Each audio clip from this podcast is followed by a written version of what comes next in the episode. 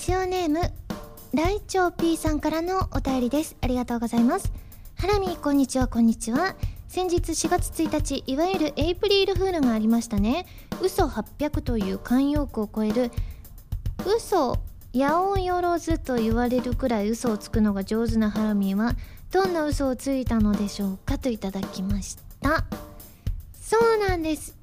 私嘘をつくのが上手なんですけれどもどんな嘘をついたか？あでもねそっかこの前あの私いつもエイプリルフールって嘘つかずに終わるんですよ。あまりこうあエイプリルフールだなっていう風に思ってまあ嘘とかつく日だよなとかいうふうには思うんですけどなぜか自分はこうその嘘をついてみようっていう気持ちになぜかねあのテンション的にそこまでそのそのことに対して上がらなかったりはするんですけれどもただこの前あのちょうどアイマスの方のラジオの方でですねあの4月1日が配信日だったんですよであのオープニングの時にいつも何を言うか分かんないんですけれどもその時にまなみが沼倉まなみちゃんがあの「今からゆみちゃんが嘘をつきます」って言って「えっ!」と思ってそんな急にどうしようどうしようと思って実は私は男ですみたいなことをその即座に言ったんですけれども。そんな嘘を実際はついたんですよ。あれでもオープニングってこういうコーナーじゃないよね。ハラマルはどうしようそうだな。そう私はいっぱいの嘘をついたからその嘘以外で言おうかな。うんじゃあね。私はうんとね。私は 大した嘘になんないですけどお花見をしました。でもしてません。というわけで今週は原由美のお花見ラジオ。改めましてこんばんは原由美です。原由美のまるまるラジオ略して原まるこのラジオは毎回皆さんのお便りによってタイトルを変えるというちょっと変わった内容になっています。ということで今私がリアルタイムにこの収録している時期があのー、一番桜が咲いてる時期なんですよね。でも今年はちょこっとねあのー、いろいろ道を通った時とかに見たりもしているんですけれどもいいですよね。一瞬だったりするんですよね。実はもうこの言ってる段階ではもう若干緑が見えてたりとかあとはその桜の花びらがこう上から落ちてたりとかもする時期なのでやっぱり短いなというふうに思いますね。そしてそんな中ですね先日読売ランドに行ってまいりました。今井あさみさんと。ねあの私があの運転免許を取りたいみたいな話をこの「はらまる」の中でもしてたと思うんですけれども。であのちょっとこういろいろ心配されたりして取るのどうしようみたいになっちゃったって話をしたと思うんですけれども。まあ運転の素質があるかどうかっていうのをあの見るためにゴーカートに乗ろうという話になり読売ランドに行ったんですけれどもなんか遊園地に行くの自体がもうだいぶ久しぶりであのね最後に行ったのねあのサマーランドに多分あさぽんとかアッキーとかまなみとかと行ったのが最後だったんじゃないかなっていうふうには思うんですけれどもすごいにぎわってましたよ読売ランド。山の上にあるんですよね。なんかあの乗り物みたいなのに乗って山の上の方まで登っていろいろアトラクションにも乗ったんですけれども、まあ、私絶叫系が無理なのとあとはあの酔いやすいんですよね。だから結構回る系は全部ダメだったりしたのでちょっとね乗れるものが限られていたんですけれどもでもちゃんとねあのお目当てのゴーカートちゃんと2回乗りました。1回はあさみさんと2人で私が運転席にいて乗ってもう1回は、えー、おのおの1人乗りのもので、えー、乗ったんですけれども結構ぶつかりましたね。であさみさんもこんなにぶつかる人は初めて見たって見たって言われたのでだからねちょっとねあんまりね運転はねちょっと自信はなくしちゃったかなって思うんですけれどもでも慣れだと思うんですよ。ゴーカート乗ったのもだいぶ久しぶりですもの。あのその前行った時に乗ってないので多分10年以上とか多分乗ってないと思うんですよ。ねもしかしてもうもう何度か乗ればすごくぶつからずに行けるかもしれないんですけれどもでもすごくお天気にも恵まれてあと最後はね温泉が横に読売ランドの横にあってその温泉にも入ってすごい気持ちよかったですね。あのお化け屋敷も2人で入ったんですけれどもあの狩矢崎省吾さんプロデュースのやつで 結構あのお化け屋敷の中にあの狩矢崎省吾さんがいらっしゃるんですよ。声とかも聞こえてきたりとか。でそれも結構怖かったんですけれども2人とも結構怖がりということもあってあのキャラクターを演じたなら怖くないんじゃないかっていう話になって、まあ、タイミング的にあの白衣性愛情依存症に2人とも出させていただいてたりするので私は五木さんを演じてであさみさんが楓さんを演じてらっしゃったのでその2人があのお化け屋敷に来たという設定で中入ってみようって。そしたら、ね、お芝居を続けなきゃやらなきゃっていう風になるからあのその2人を演じつつ入ったんですけれどもそれでもやっぱり怖かったですねあのねやっぱりまあお芝居しなきゃっていう気持ちがあるとこういつきさんとか特にね結構クールというかかっこいい感じの女の子だったりするのであんまりね驚いたり可愛らしいなんか悲鳴を上げるタイプではないんですけれどもだからあいつきさんなんだからと思ってあんまり声は荒げずでも最後になって人が出てくるんですよ脅かしに。でなんかなんかそのお化け屋敷はワインのコルクか何かを最初に取ってで最後出口のところにあるワインのボトルにそのコルクを刺すみたいなあの刺してそしたらなんか助け出せるみたいな感じのお話だったんですけれども2人ともね、まあ、演じるのにもいっぱいいっぱいになってますしお化け屋敷自体にもいっぱいいっぱいになってるのでそのワインのコルクをあの持ってくるのを忘れちゃってで最後になんかおじさんみたいな声でワインのコルクは持っておるかみたいな声が聞こえてその瞬間あ私たち取ってないってなった瞬間に2人とも、ね、せっかく演じていたんですけれどもかなり素に戻ってしまってで最後なんか脅かしに来た女の人がなんかワインのコルクはどうしたんですか？みたいな感じでうおーってくるんですよね。あああすごいネタバレしちゃってる。あのこれから読売ランドに行かれる方がいらっしゃったらごめんなさい。でもねあの聞いてた状況でも、あのー、楽しめるアトラクションというかお化け屋敷だと思うのでぜひね気になった方は読売ランド遊びに行ってみてください。ではメールご紹介しますね。えー、ハンドルネームメノーさんです。ありがとうございます。ハラミいつもラジオを楽しみに聞いています。そして6シングル発売おめでとうございます。133回の放送で発表された時には思わずびっくりして私も拍手をして喜んでいました。もちろん新曲の中身もすごく気になりますが今回も発売イベント等は行われるのでしょうか？今お答えできる範囲で結構ですので何か教えていただけるとすごく嬉しいです。といただきました。ね。えインプロビゼーションというねあのタイトルでございましてこの「はらまる」の中でも発表させていただきました。そして発売記念イベントの情報今現在出ておりましてですね計8カ所かな？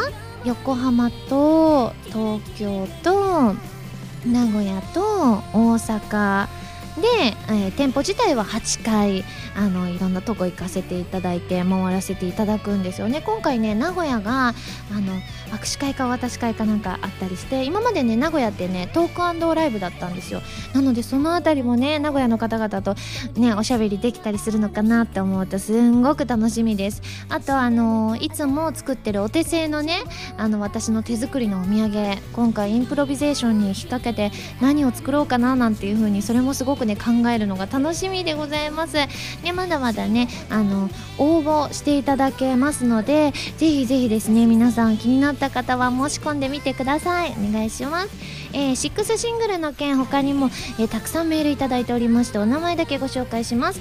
ハシピーさんたかしスイッチさんエナドリ不足さん、ティウテウさん、ビメーダーさん、鳥さん、赤たぬきさんなどなど他にもたくさんいただきました皆さんありがとうございます。続いてコヤマンさんです。ありがとうございます。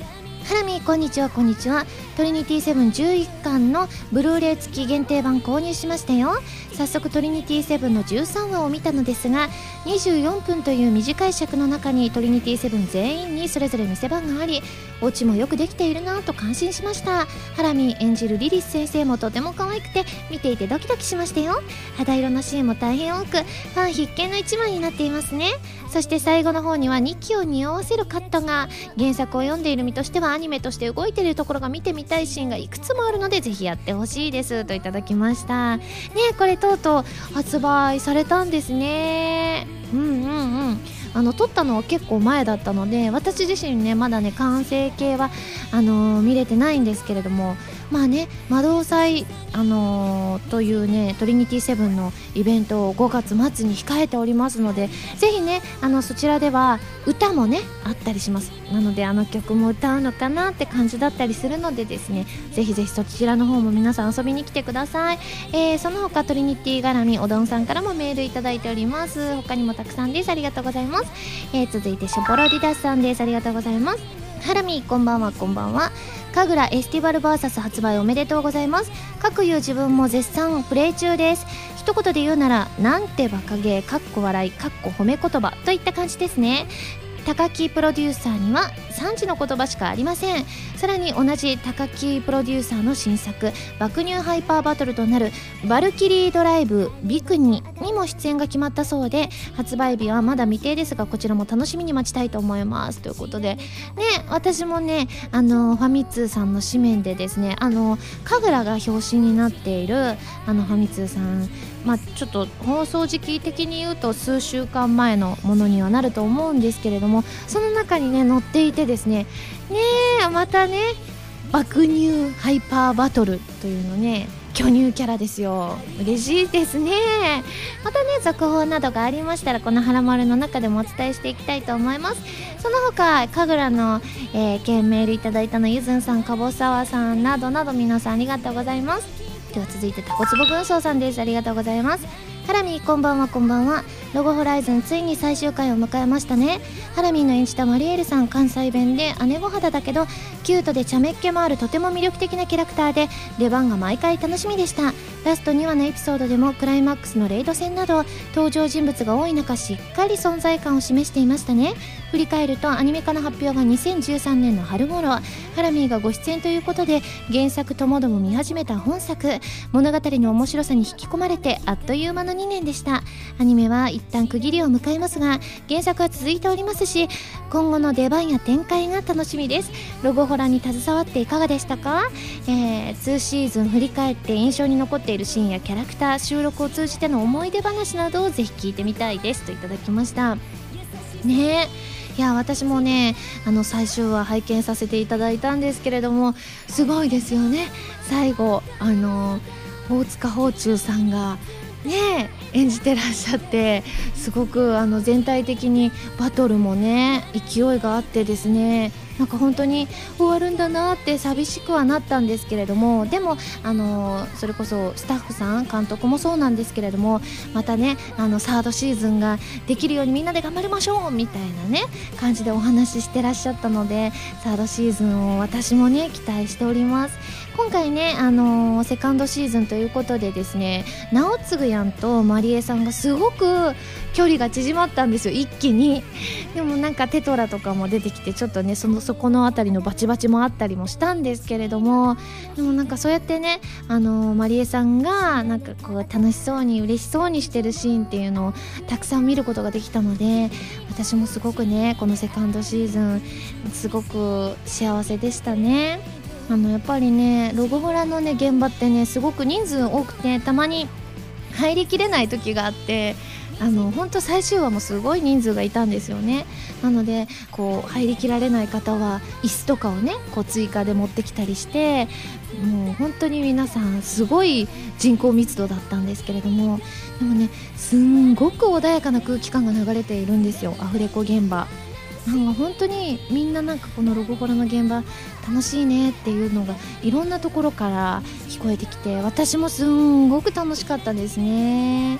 あの結構朝から収録していたのでね朝ね眠いなとかってなったりすることもあったりするんですけれどもでも何よりも楽しいことの方が多くてだから終わってしまうのがすごくね寂しかった。ですね。なのでまたね私もサードシーズンにね期待したいと思います。では最後のしさんです。ありがとうございます。ゆみさんこんばんは。いつもラジオで元気をいただいています。ありがとう。春というのは出会いの季節でもあり別れの季節でもありますよね。僕には高校の頃から同じ部活で共に受験期を乗り切って同じ大学に進学し大学に入っても同じサークルに入るほど仲が良く期間にして丸7年という長い付き合いの友達がいます。言ってしまえばもう家族のようなものです。先日大学の卒業式があり僕は進学友人は就職ということで進路が分かれてしまいました。そして友人の引っ越しを手伝いバイバイまたねとお別れをしたのですがどうにも体が動きません。当分は一緒にご飯を食べに行ったりできないんだなと思うと無性に寂しくなってしまいます。由美さんも以前仲のいいお友達とすぐには会えない距離にお別れすることになったことがあると伺いましたがその時はどのように寂しさを乗り越えられたのでしょうか。やっぱり一生懸命日々を過ごして忘れてしまうしかないんでしょうか。よろしければアドバイスいただけたら嬉しいですといただきました。そうですね。私もね、あのー、中学時代からの仲の良いお友達が上海に、えー、赴任した、えーとまあとりあえず1年間とはなってますけれども前に1ヶ月出張行った時ですらすんごく長く感じたんですよね。だからその時とかはやっぱりなんか他のことになんか趣味を増やすとかでもいいんですけれどもあの前にねその友達が1ヶ月赴任した時はあのはらまるのねゲストで来てくださった高山直子ちゃんにねちょうどこうハマってあなんか素敵いろいろまねっこしたいとか思ってお部屋をきれいにしたりとかなんかインテリアに凝ってみたりとかなんかいろんなまねっこをしてそうしてたら割と1ヶ月ってあっという間に過ぎたんですよね。だから、まあ、でも今回私の場合1年だったのでうんでも今 LINE とかであのビデオ通話とかできたりするので結構顔見ながら話したりとかするとだいぶね寂しさがあの癒えたりするんですよ。それ以外にやっぱりこの趣味を増やすっていうのもねすごくねあの有効だと思いますので最初はねすごく寂しいと思うんですけれどもすごく自分が大好きなものとか他に見つけることができたならあの何でもいいんですよ。スポーツ始めてみるとかでもいいですしそれ以外に何かねあのゲームとかなんか今いろんなものあるじゃないですか。だからなんか自分に合うものきっとあると思いますのでそういったものを見つけてね。でもちろんその友人ともね、あのー、まあ、別々の道に行ったとしてもすごくねそこまで仲のいいお友達だったらねまたたまに会ったりだとか連絡を密に取ったりだとかで最近はこういうことにハマってるんだっていう話のね種にもなったりするじゃないですか。だからぜひぜひお互いの道をね、えー、忠実させていってほしいなと思います、えー、まあ、この時期ということもあり試験に合格しましたよというメール YOSHIKI さんからもいただきましたし卒業式がありましたというメール新海さんからもいただきました。皆さんね4月ということであの新生活を始められてる方も多いと思います。やっぱね新生活って何かとね楽しいこともあるしけれども疲れちゃうこともあると思うんですよね。ちょっと環境が変わったりした方は特に。だから疲れやすくなってしまって5月あたりにその疲れがねどっと出てくる場合もあると思うんですけれども是非ね無理せずにですね自分の好きなこと癒されることをですねあのこう休みの日にねそれをに触れてパワーチャージしてですねそのねちょっと大変だったりする時期を乗り越えていただきたいなと思います。皆さんメールありがとうございます。それでは最初のコーナーに行きますよ。でもその前に CM です。どうぞ。原由美のフィフスシングル「クロスオーバー」が好評発売中です。タイトルチューンの「クロスオーバー」は初のノンタイアップ楽曲です。カップリングの「ディアブルスカイはプレイステーション3プレイステーションビータ用ソフト「この大空に翼を広げて」クルーズサインのイメージソングになっています。DVD 付き版にはクロスオーバーミュージックビデオも収録されています。皆さんぜひ聴いてみてくださいね。こんばんは原由美です。ゲームやエンタメの総合情報サイトファミツー .com では私のアーティスト活動の情報をどこよりも早くお届けします。もちろん「はらまる」も配信中ですよ。ブログの更新や予告映像の配信も行っていますのでぜひチェックしてくださいね。弓手段。このコーナーは全国各地の名産など私原由美が実際に食べて皆さんに広めていくコーナーです。今回も名産をいただいて最大で星3つまでで採点させていただきたいと思います。それでは今回のメーカーご紹介しましょう。今回は鳥取県のメーカー寿製菓さんの白うさぎフィナンシェでございます。これはね絶対美味しいだろうなって思います。美味しくないフィナンシェを私食べたことないですからね。ということで早速開けたいと思います。うんよいしょ。はい。ということであやっぱりあのフィナンシェの形がうさぎの形になっているんですね。結構一つがねボリューミーと言いますか。ではいただきます。うん！しい。もうフィナンシェって感じ。本当になんかなんて言うんだろうな。本当に美味しい。あのなんかよく街とかで売っているフィナンシェのままですね。ただやっぱり見た目がうさぎの形をしているのでなんか見て楽しめるフィナンシェって感じがします。結構でもねあの味はしっかりしている感じですよね。なんか薄味というかどっちかいうとなんかバターの風味が本当によく感じられるそういった味となっております。じゃあ最後まで食べようかな。うんうん。うん。うん。美味しいですね。うんうんうん。うん。はい。ということで水にも合います。水をいただきます。うんうん。うんはあ美味しかったです。ごちそうさまでした。では早速採点をしちゃいたいと思います。ユミシュランの評価は星2.9です。もうこれはフィナンシェです。もう美味しいですよね。ということで美味しくいただきましたので今回も感想を生 CM として披露したいと思います。ねこれやっぱり白うさぎにかけたいなというふうに 思います。ではいきますよ。CM スタート。ぴょんぴょん。白うさぎだぴょん。白うさぎフィナンシェ。おいしいぴょん。ぴょんぴょん。寿製菓白うさぎフィナンシェぴょん。なんかすごい簡単な気がする。最近ねあまあアッキーが来てくれたこともありあのちょっとね長編ものが多かったんですごい最近の中でこれ15秒を目安にって実は台本の中に書いてあるんですけども全然15秒満たないと思います。まあ、たまにはねこうあっさりめの CM もいいのではないかなと思います。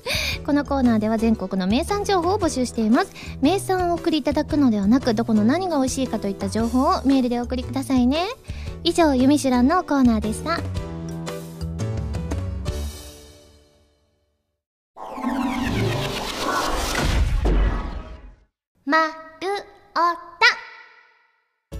ちらのコーナーは普通のお便りから特定のテーマまでいろいろなお便りを募集して読んでいくコーナーです。募集していたテーマはこちらの3つです。まず私に伝えたい滑らない話。そして自分だけがしていそうな珍しい体験談。そしてひーさんからいただいたおすすめの簡単なお弁当メニューでございます。ではまずねお弁当の簡単メニューから参りましょうね。まずゆうきさんですありがとうございます。原さんこんばんは。こんばんは。テーマの簡単なお弁当のメニューですが今が旬のアスパラを使ったおかずです。アスパラに豚肉を巻きつけフライパンで焼くだけです。照り焼きや塩コショウで味付けすると美味しいですよ。ぜひ参考に作ってみてくださいと。お手軽なんですね。私ねあの食べたことはあるけど作ったことはないんですよ。やっぱりね書いてらっしゃる方多くてアスパラのあの豚肉巻いてるやつね。あのハシピーさんとたけさんも書いてらっしゃいました。確かにお弁当の中に入ってたらテンション上がりますね。続いてマサさんです。ありがとうございます。原さんこんばんはこんばんは。簡単に作れるお弁当メニューということでピザ風ちくわを紹介しようと思います。まず用意するものはちくわマヨネーズケチャップとろけるチーズです。マヨネーズとケチャップの代わりにピザソースを使ってもいいと思います。作り方はちくわを半分に切りさらに半分にしたちくわを縦に切ります。縦に切ったちくわの溝にマヨネーズとケチャップをのせその上にとろけるチーズをのせて34分オーブントースターで焼いたら出来上がりです。え切ってのせて焼くだけと本当に簡単なのでおすすめですと。ねえ初めて聞きましたピザ風ちくわ。でもすんごく美味しそうですね。これしかも手軽なので我が家全部ありますよ。あのあちくわはないわ。ちくわさえ買ってこればマヨネーズとケチャップととろけるチーズはあるので私も挑戦してみたいと思います。では続いて最後あかるちゃんです。ありがとうございます。最近話題のおにぎらずはご存知ですか？本当に簡単で近頃多用しています。基本的な作り方は大きな海苔をまな板に斜めに置く。えー、海苔の真ん中に海苔とは角をずらした形でご飯を正方形に広げる。好きな具をご飯の上にのせる。具の上にまたご飯をのせる、えー、海苔の角をそれぞれ中心に返していき四角い海苔巻きにする。海苔巻きをひっくり返し海苔とご飯をなじませる。半分に切る。これでおにぎらずの完成です。具の面積が広く取れるので揚げ物や炒め物などおにぎりには向かない具も使えます。具が見えることにより地味になりがちなお弁当も華やかになりますよ。作るのも食べるのも手軽でお弁当箱に触れる部分は海苔なので油汚れが減って後片付けも簡単で助かります。作る時のポイントは欲張りすぎないこと。きつめに海苔を巻くことです。ぜひ試してみてくださいということで。おにぎらずね話題になってるんですね。なんか前回ねアッキーがあのー、ゲストに来てくれた時若干その話は出たんですけれどもこうやって作るんですね。あの他にもりょうさんが書いてらっしゃいました。すごいね手順丁寧に書いてくださったので皆さんもぜひぜひまねっこしてみてください。では続いてですね自分だけがしていそうな体験参りますね。ラジオネームやばいって小林さんです。ありがとうございます。え、おばあちゃんの家に行った時にオレオレ詐欺から電話が来ました、えー、詐欺師。もしもし？まるだけど。僕俺もまるだけど？詐欺師。え？ガチャン。一人暮らしのおばあちゃんにはオレオレ詐欺に注意するように言いました。すごい。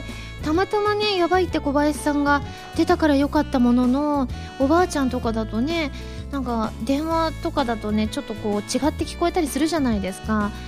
だからこの騙されちゃったりする人もいるかもしれないのでぜひねあの皆さんには気をつけてほしいですよね。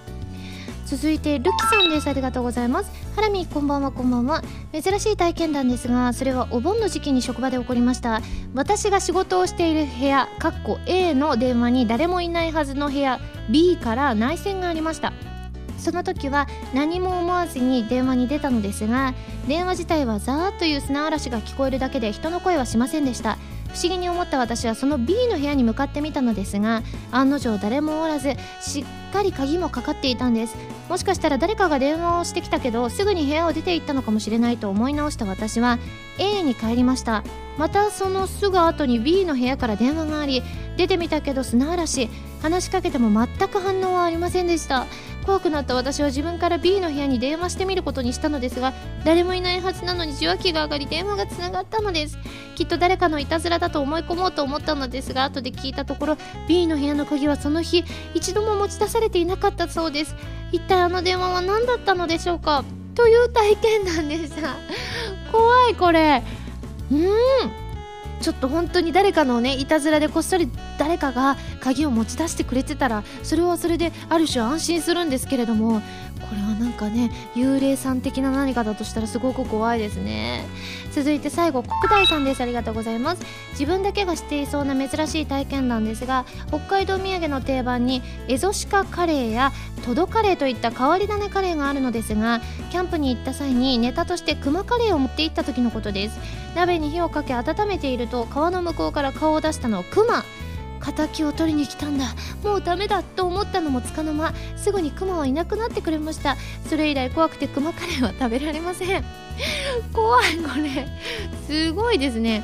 そんなねそのクマさんがあのクマカレーを気づいたわけはないと思うんですけれども多分偶然にこうクマさんが入ってきたと思うんですけれども怖いですよね。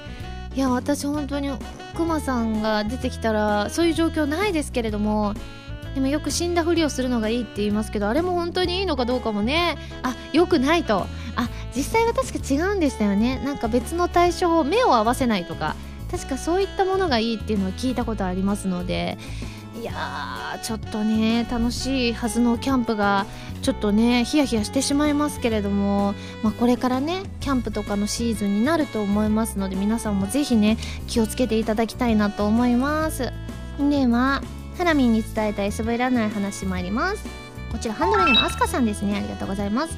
大学の友人とご飯を食べに行こうということになり何を食べようかという話になった時のことなのですがそこで友人はバイト先にとても美味しい料理があるのだがそれがどういう料理なのかわからないと言いました。そこまで美味しいならそれを食べようということになりその料理についていろいろと聞いてみると玉ねぎに似たものをホイル蒸しにしたものなのだがその玉ねぎに似た野菜がわからないと言い出しました。玉ねぎに似た野菜もあまりないので一番形が似ているのはニンニクかなと思いニンニクと聞くと違う。でもなんかカタカナの商品名だったと思う。というのでガーリックと聞くと違う。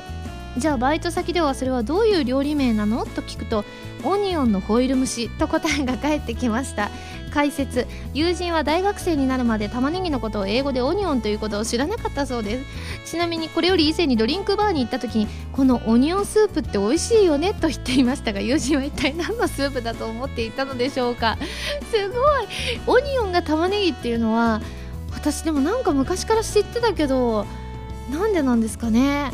なんでなんだろう。でも大学生になるまでそれを知らずに生きてこられたっていうのはある種すごいことですよね。続いてロケッツさんです。ありがとうございます。花見こんばんはこんばんは。高校生の時テニス部で団体のレギュラーとして試合に出ていたのですが大会の2週間前に骨折してしまいました。骨に電圧をかけて治す手術を行ったのですが早く治したいという一心で先生の隙を見て電圧計のダイヤルを右に回して電圧を上げました。しかし体に変化はなく機械の故障かなと思っていたら隣の患者さんかっこおばあちゃんが「心がぴょんぴょんするんじゃ」と言いながら感電していました。あの時のおばあちゃんの顔は今でも忘れられません。ちなみに6割ぐらいは本当の話です。それではまた。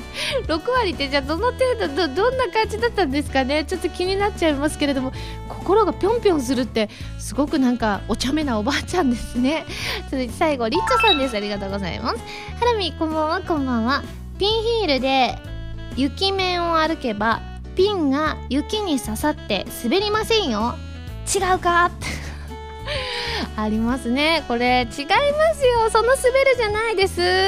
いや違うかって確かいましたよね芸人さん。響き？響きでしたよね。なんか久々にテレビで見たくなっちゃいましたね。はいということでですね皆さんたくさんありがとうございます。来週もですね紹介していきたいと思います。え何？心がぴょんぴょんはご注文はうさぎですかに関するネットのネタ？そうなんですか？えなんでおばあちゃん知ってたんだろう？あじゃあそれが嘘ってこと？私騙されちゃった。そうなんですか？なるほどね。あじゃああのフィクションだったってことですか？いや違うか。あ違う違う6割ぐらい。6割ぐらいがだからその部分が今の違うかは本当に私のリアルのあれなんですけど。え？違う顔え？私モノマネするんですか？え？私そんなあの練習見てないから私の脳内変換されてるやつになりますよ。違うか？とこんなでした？あ合ってる！だって。わあよかった。久々にモノマネで褒められました。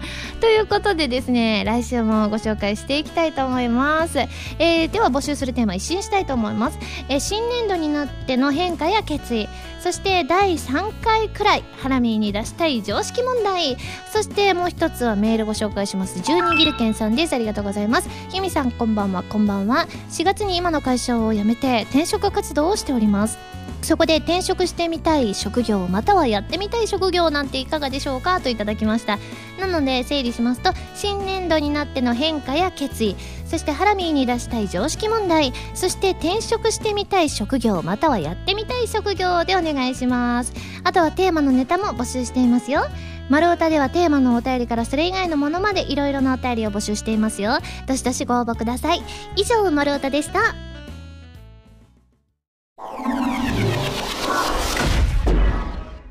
らまるリスニングプラス。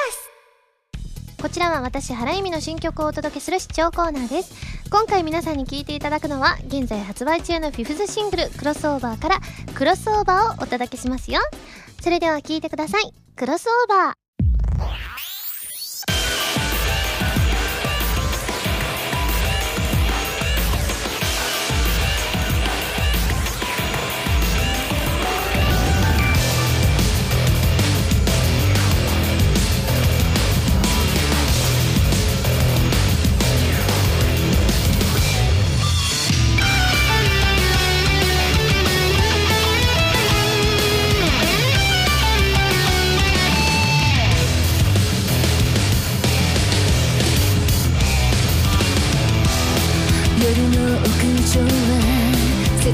なさがきしむロンリーロンリー眠らぬ街でどこしの夢ちりばめたように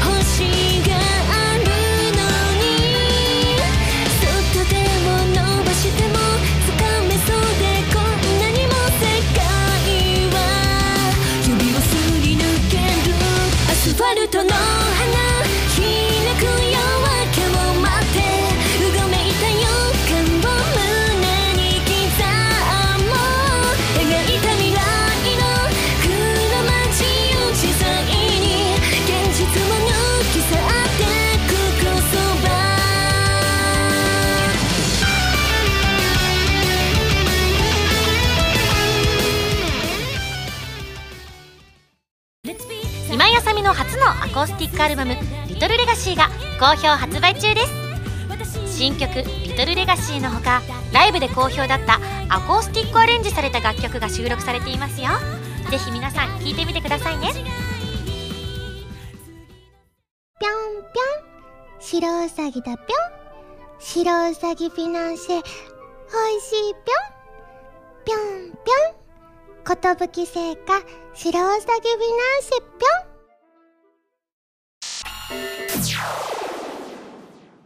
ピックアップファミ通ニュース。このコーナーでは「はらまる」を配信しているファミツー .com に掲載されたニュースを私花由美がお届けするコーナーです。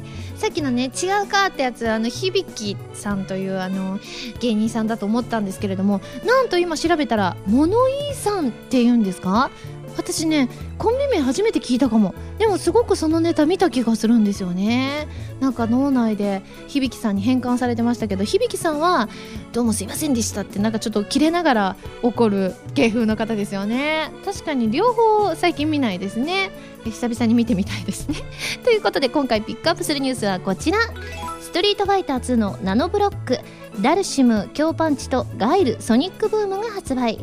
川田は世界最小級ブロックナノブロックとカプコンのストリートファイター2のコラボレーション第2弾としてダルシム過去強パンチとガイルソニックブームを発売したということでございましてね、はらまるの中でも普通の話はよく出てきましたけれども今ねブロック見てるんですけどよくねあのちっちゃい子とかが遊ぶあのブロックなんですけれどもすごいですよ。あのダルシムさんあのパンチしてるところなのですごくね腕が伸びてます。そしてガイルさんのソニックブームはあのソニックブームってあのなんていうの？あの飛び道具なのでだからこのガイルさんとはまた別にこのソニックブームだけっていうのが横にちょんと置いてあってすごく可愛いですね。ん？久々にガイルをお願いします。ひどい。何回まで真似させるの。わかりました。あれ？きますよ。えなんか別の言葉を言ったらそういう風に聞こえるやつでしたっけ？それともそ普通にソニックブームって言ったらいいんですよね？わかりましたやりますねソニックブーム。あ似てるかもしれない。似てないですか？私ちょっと似てたかもしれないって思うんですけどなんか首は縦に振ってもらえませんでした。以上ピックアップファミ通ニュースのコーナーでした